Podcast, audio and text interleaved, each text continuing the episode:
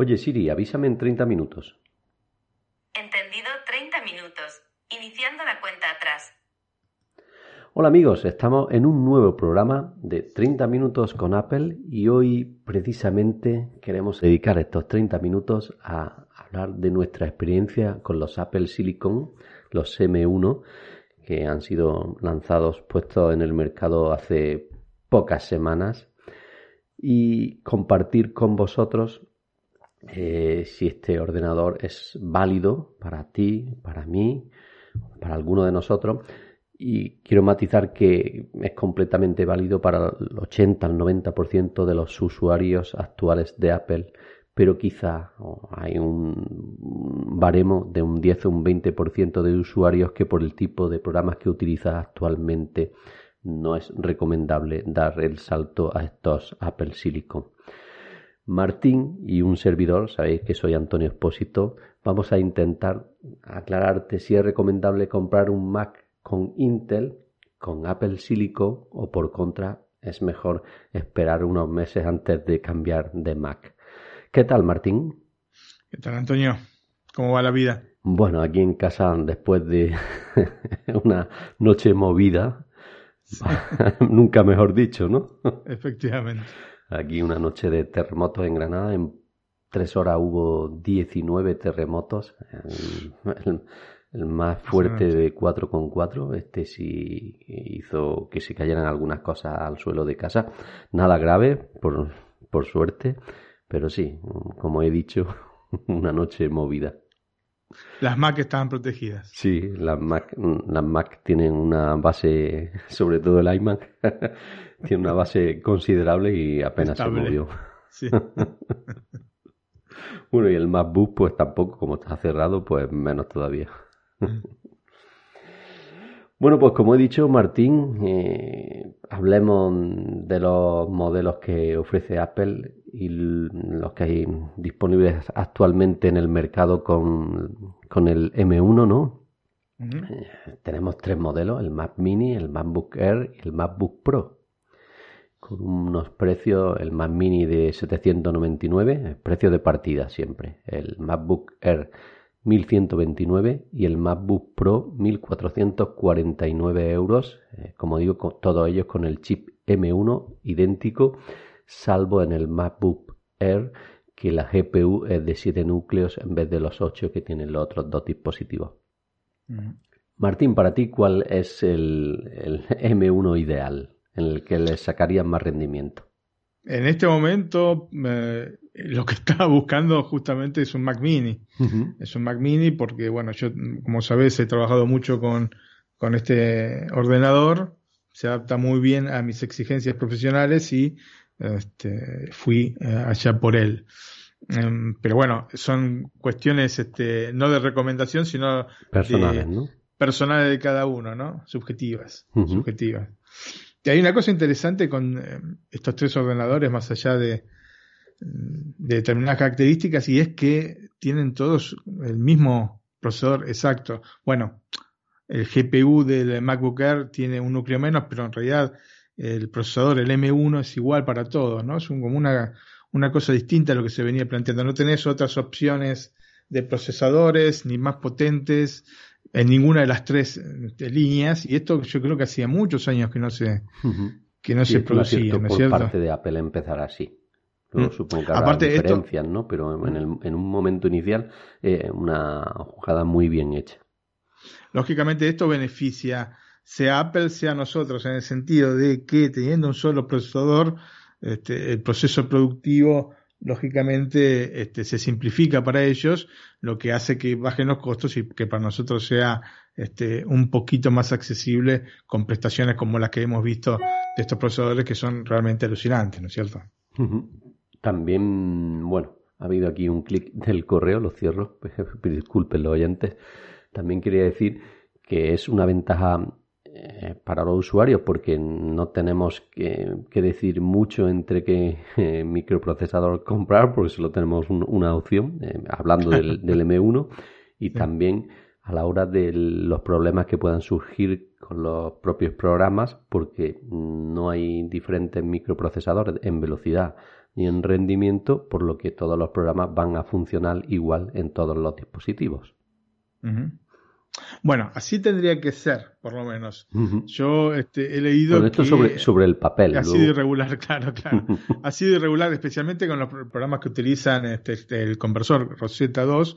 Ha sido irregular la cosa y en algunos casos determinados usuarios han podido abrir programas que otros con el mismo programa no han podido este, abrir. Yo no sé cuál es el proceso interno, qué tipo de características capaz tendrían los programas, hicieron la instalación desde cero del programa o si hicieron, habrá mil, este, eh, mil posibilidades, ¿no? O si hicieron, digamos, recuperaron el backup este, de, todo este, del disco rígido. como hay mil este, alternativas, entonces puede ser que eh, algunos programas este, en algunas Mac funcionen y en otras no, ¿no? O funcionen de mejor manera en unas que en otras, dependerá siempre de cómo han sido instalados. Desde ya, como pasa con cualquier sistema nuevo, es lo que yo lo que aconsejo, este, digamos, en base a mi experiencia, es instalar todo desde cero y no hacer este, una, este, instalar un backup, ¿no es cierto? Ya no recurrir al Time Machine para recuperar estos datos, sino que eh, hacerlo todo desde cero, ¿no? Instalar todo desde el inicio. Bueno, quería decir que hemos esperado un tiempo prudencial a hacer el podcast porque estamos mm, intentando eh, utilizar un Mac con M1 antes de hablar de él, ¿no? Y bueno, yo lo, he utilizado de un amigo y creo que tú también has utilizado por un tiempo uno, ¿no, Martín? Sí, efectivamente, un eh, Mac Mini, justamente.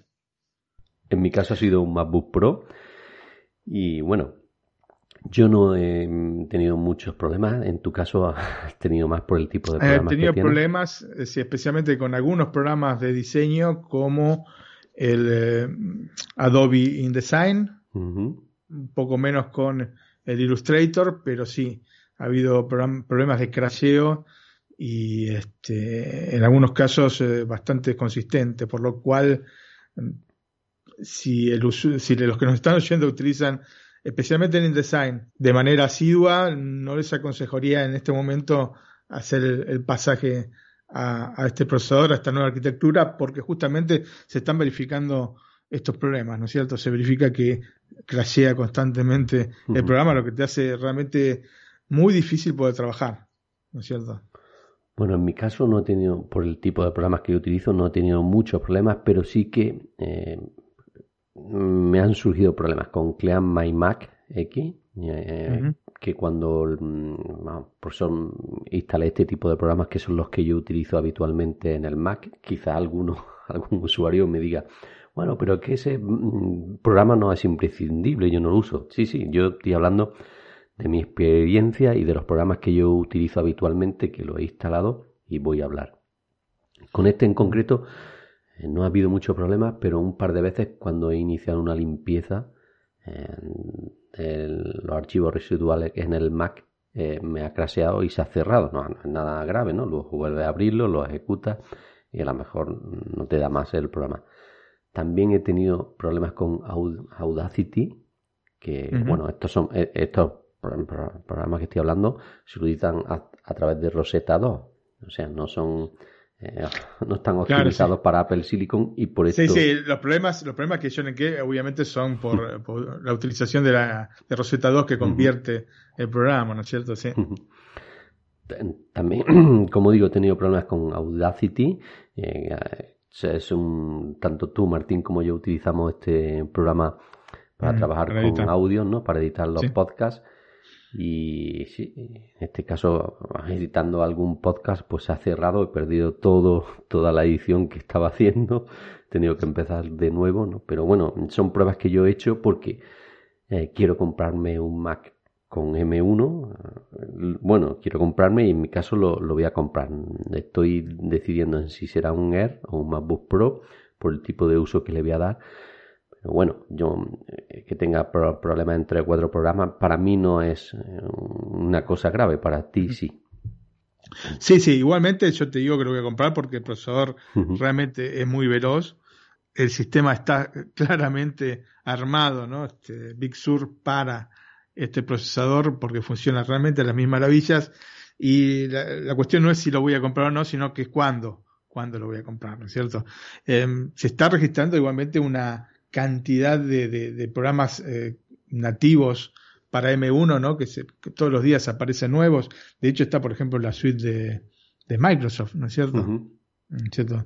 Em, por lo cual em, puede ser cuestión de, días nada más que, que, empiecen a salir. Aunque sí, debo aclarar que la gente de Adobe no, em, no es demasiado clara al respecto. Ya tienen el Lightroom, que ya es nativo de M1, con ese no tendríamos problema pero hay otros programas que están en, fase de, beta, ¿no es cierto? Como por ejemplo el Photoshop, ¿no es cierto? El eh, XD me parece también está en, beta y hay uno de audio que es, yo no lo utilizo, pero que se llama Adobe, espera un cachito que te digo, Adobe, Adobe Audition que también está en, fase de prueba, pero digamos ya con una versión M1 beta. Acá el discurso es ver cuándo van a sacar este, las, distintas, versiones. Por otra parte, te quiero decir que em, hay también problemas con los plugins.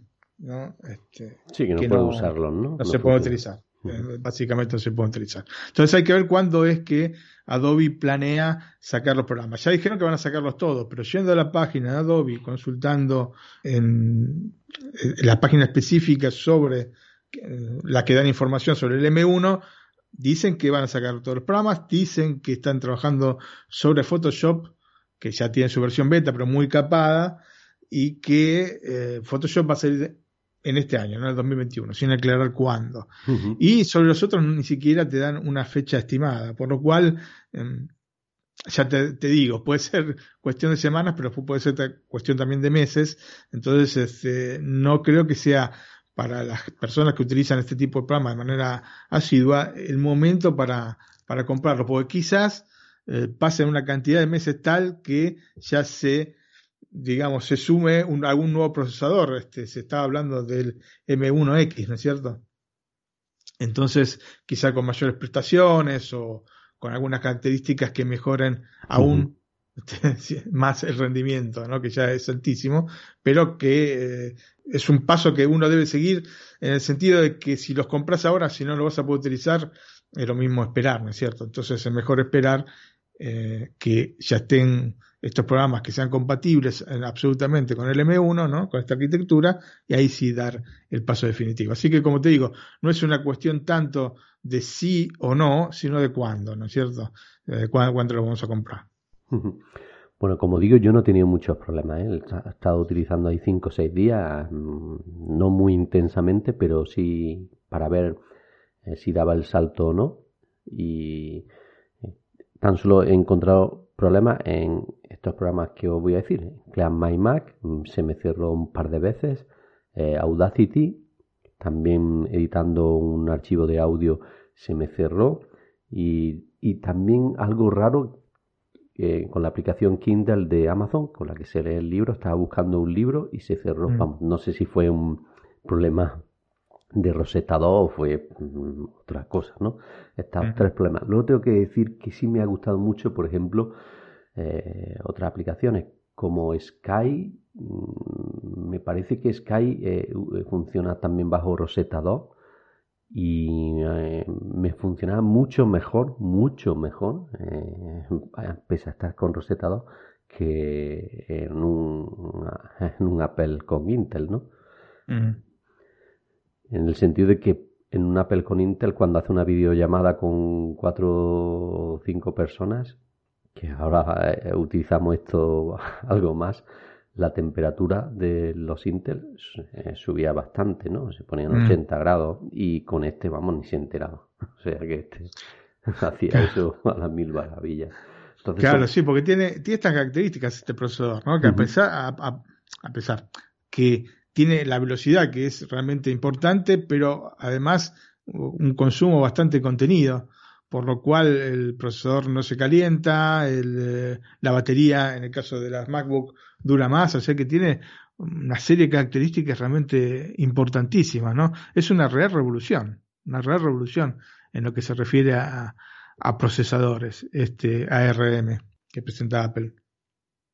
Sí, como dice Martín, es, eh, para ser el primero, eh, aunque tenemos el precedente de que las primeras versiones en algunos dispositivos de Apple, como son Apple Watch, el iPad, no, no han sido muy longevas en el tiempo. En este caso mm, parece que va a ser todo lo contrario, no lo sé. Yo pues, puedo decir que no sé si durarán muchos años, ¿no? Tendrán, pero sí puedo decir que la primera versión funciona muy, muy, pero que muy bien, ¿no? Tanto en mm, velocidad como en prestaciones, como en duración de batería.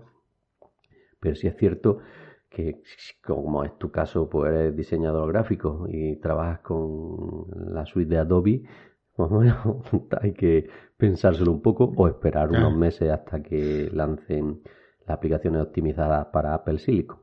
Mm. Yo sinceramente pensaba que en esta primera versión, aparte en base a, a las máquinas que había sacado Microsoft, ¿no? Porque ya Microsoft había sacado sus versiones eh, con ARM, compresor ARM, ¿no? De las este, Surface. Y yo pensaba prestaciones eh, buenas, pero capaz que a un nivel eh, i5, ¿no? De Intel. No una cosa por el estilo, realmente es llamativo. O sea, el único punto, digamos, débil del, eh, de este SOC es el, la GPU, ¿no es cierto? Porque obviamente a no ser una GPU dedicada, determinadas, este, determinados programas pueden sufrir este, esto, ¿no es cierto? Em, aparte tiene el, tema de que no se pueden conectar eh, eGPU, de manera tal que se complica a nivel este a nivel de, edición mm, de video con determinados tipos de características, ¿no es cierto?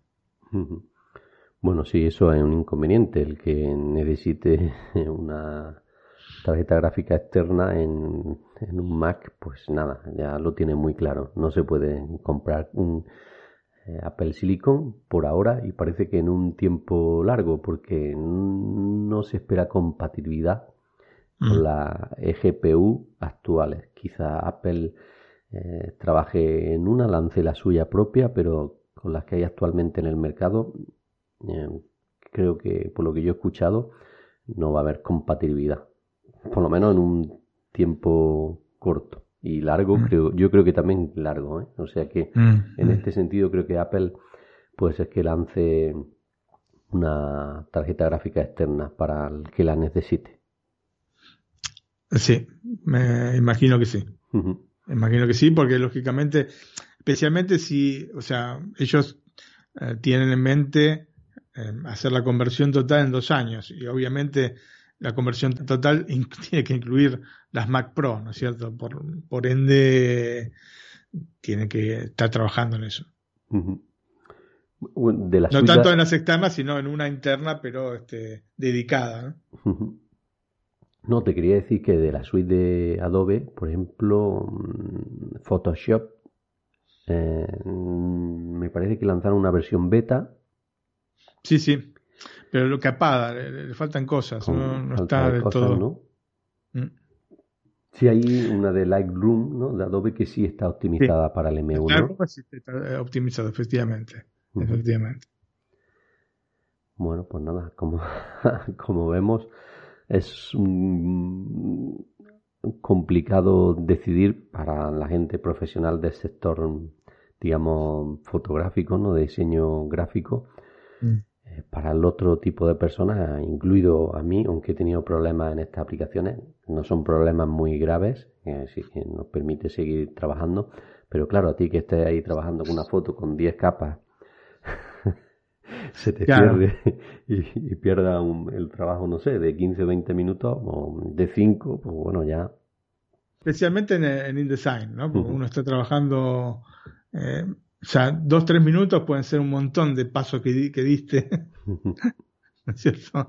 Eh, en un trabajo y este, te pesan después. Aparte, por más rápido que se abra, eh, siempre tienes que estar volviendo a abrir el programa, volviendo a abrir este, bueno, el archivo se abre automáticamente, pero sí, es, es en medio una rotura, una rotura. O sea, no, no es, no es factible utilizarlo de manera consistente. Yo lo hice probando, imagínense si tengo algún catálogo importante, no lo veo. Siempre con el riesgo de que, pues uno no lo sabe, no me pasó, pero con el riesgo de que se cierre de manera tal que, eh, de manera tal que de alguna manera no se pueda abrir el archivo. Entonces, este, eso sería todavía más grave, ¿no es cierto? Sí, em, bueno. Pero claro, es una cosa muy, muy, muy, específica, ¿eh? muy específica.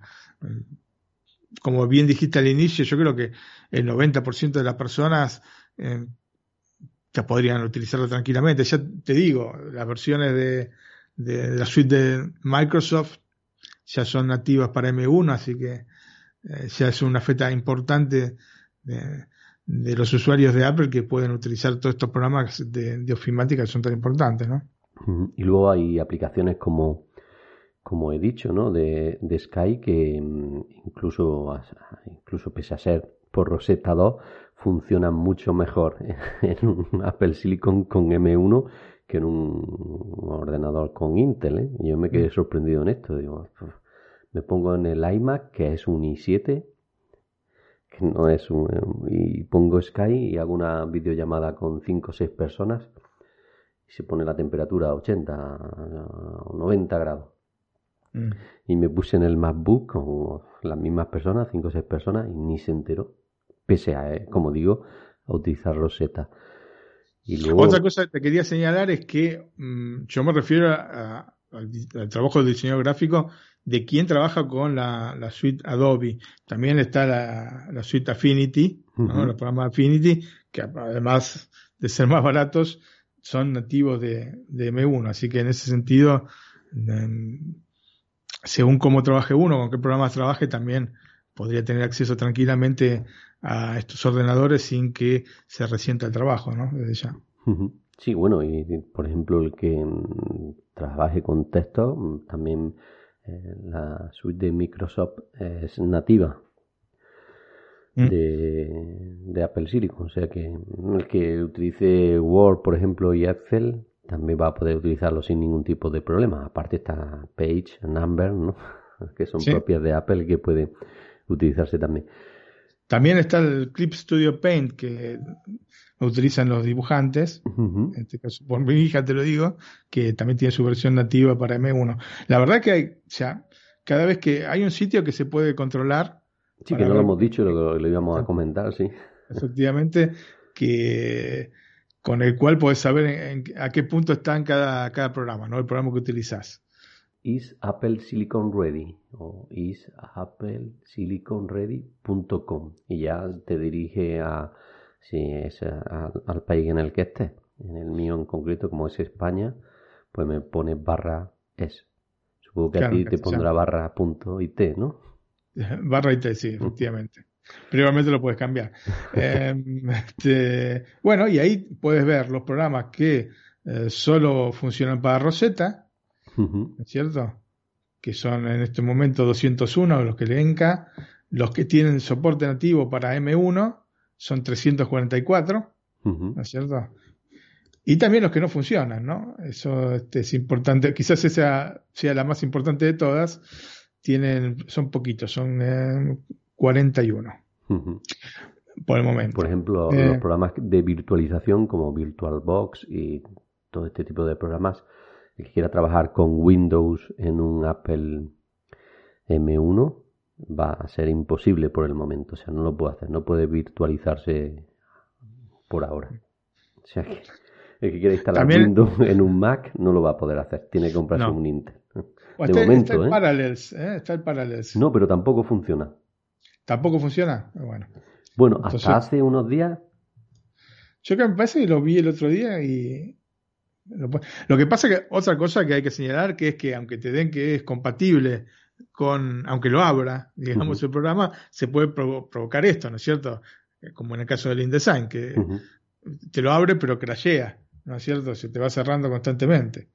Entonces, eh, eso también eh, hay que tenerlo en consideración, que esto solamente te da la indicación de si se puede abrir o menos en, en este, con el M1. No, no te dice si, ¿no es cierto?, funciona correctamente o no Rosetta 2.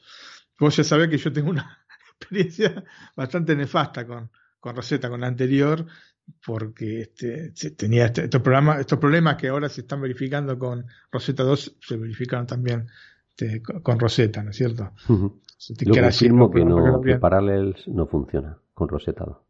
Bueno, ok, entonces este, había leído mal. Hay una beta que sí está optimizada para Apple Silicon, pero hay fallo reportado, o sea que no funciona. E-, ese es el tema, ese es el tema, ¿no? Tener en consideración esto, que em, aunque aparezca, como digamos, con el, tilde de que este, funcione el programa, eh, antes de, digamos, darlo por hecha la cosa, de que funciona sin, sin problemas, verificar siempre en, este, en Internet, en Google, buscar este, para ver si, este, con la experiencia de usuarios reales, ¿no es cierto?, que, lo puedan comprobar así de, primera mano, ver si funciona correctamente, ¿no? Porque que habla no, implica que funcione perfectamente el programa.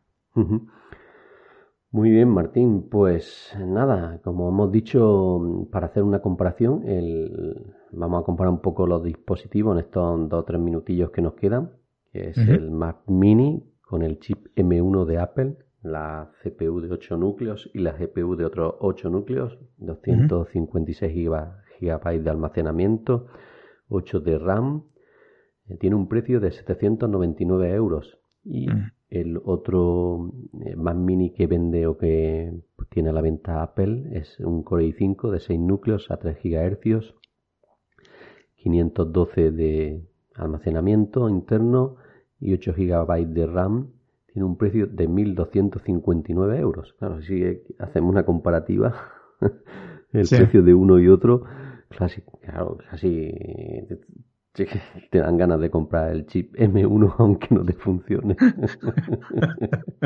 claro, es importante esto, ¿no? Eh, obviamente si vos tenés la obligación de comprarte ahora un, eh, una computadora, ahí se genera un problema importante, ¿no es cierto?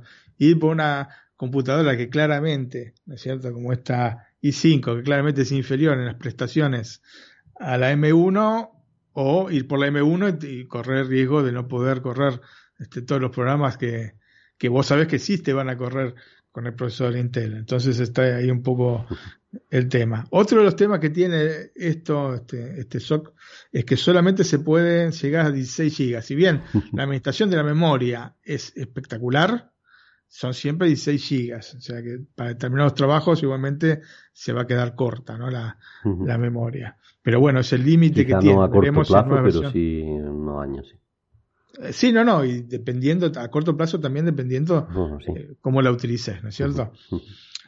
El step para pasar, sea de memoria, sea de, de capacidad del disco, ¿no? Del SSD, siempre cuesta 230 euros. que establecieron eso. O sea que vos podés tener como máximo unas 16 GB de RAM con 512 de, de espacio de SSD y te va a costar 460 euros más, porque está a 230 cada uno de estos steps. Mm, sí, bueno, también tenemos el, otro dispositivo, el MacBook Air, que en este caso, si lo quieres comprar Apple directamente, solo va a encontrar el que tiene chip M1, sí. que son 1.129 euros. Luego tienes la opción de ir aquí en España, por ejemplo, a MediaMar, al Corte Inglés, que tienen unidades de versiones anteriores, que puede ser que encuentre una oferta 900 euros o 1.000 euros, que mm, tampoco es muy recomendable por lo que ha dicho Martín, porque eh, el MacBook Air con chip M1 es mucho más rápido que el del chip de, Intel. O sea que casi es mejor eh, comprar ahora el Air con el Apple Silicon y eh, aunque tenga unos pequeños problemas. Si no utiliza la suite de Adobe, claro. Claro, también depende para qué utilice uno programa, la máquina, ¿no es cierto? Se supone que una MacBook Air se adapta menos para trabajo profesional, ¿no es cierto? Pero eh, siempre ten en consideración estas cosas, porque capaz que uno usa un programa específico y necesita eso y verificar que funcione, obviamente. Bueno, ya no ha avisado el Siri de que se han pasado 30 minutos. Terminamos con el MacBook Pro, eh, que con el chip M1 con las mismas especificaciones que los otros dos, 8 GB de RAM, 256 de almacenamiento, estoy diciendo los precios de los dispositivos base, son 1.449 euros. Mm.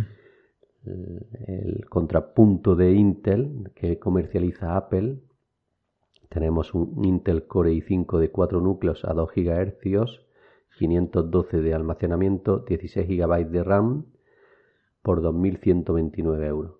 Que decir que tiene más RAM y más almacenamiento, pero con estas especificaciones el de el M1 de Apple creo que también eran 200 euros, 200 y algo más económico. O sea que... Sí, sí, efectivamente. Como decimos, si tu trabajo base es eh, ofimática, visitar páginas web, eh, no sé, editar alguna imagen, aunque aunque no pueda utilizar bien este tipo de archivos, pueda utilizar por ejemplo Pixel, Pixelmator que es de Apple, que para hacer cuadros, ediciones básicas también te funciona. Bueno, es recomendable 100% Apple Silicon. Bueno, Claro, claro. O si usas la, suite de Affinity, ¿no? Obviamente. como has dicho. En el caso de, gráfica. Que se puede dar porque es mucho más económica que la, suite de Adobe, quindi. Quindi, disculpame, te lo en italiano. Entonces, este, es lógico que se utiliza ese tipo de, de programas directamente ni lo piensen, ¿no es cierto? Porque las prestaciones son tan elevadas respecto a las versiones con procesador Intel que directamente es como para no pensarlo. Es una es una real revolución, ¿eh? O sea, una vez que esté eh, de alguna manera, sí, sí, sí, de alguna manera resuelta todo este este problema que tenemos con, lo, con el soft, porque repito, Rosetta 2 viene de alguna manera a hacer un parche, pero que no funciona en todos los casos, pero alguna vez que esté resuelto, y parece que por el ritmo que llevan va a ser en tiempos bastante breves, quizás sí, dentro de los dos años que había establecido Apple, eh, obviamente es, eh, es tan superior que ni siquiera hay que pensarlo, ¿no? Que habría que pasarse para que utiliza Apple, este, productos Apple a, la, a esta M1. Pues nada, Martín, un placer como siempre estar aquí compartiendo micrófono. Igualmente, Antonio. y Sky contigo. Y bueno, ya tocaba hacer este 30 minutos con Apple. A nuestros oyentes emplazamos a un nuevo programa, eh, a que nos dejen sus likes, sus comentarios sobre el programa y si ya han comprado o tienen pensado comprar un Apple Silicon. Como digo, yo estoy convencido al 99,9% de comprarlo. Pero bueno, ahí estoy dándole vueltas. Martín, yo sé que tú lo tienes un poco... Eh, tienes que darle más vueltas que yo. sí, bueno, convencido de comprarlo 100%, esperando que se hagan sí, los problemas, ¿no? Eh, efectivamente, por el momento puedo esperar. bueno, amigos, un placer, gracias por estar ahí nuevamente y hasta el próximo programa. Chao. Hasta la próxima, gente, gracias. ¿eh? chao. chao.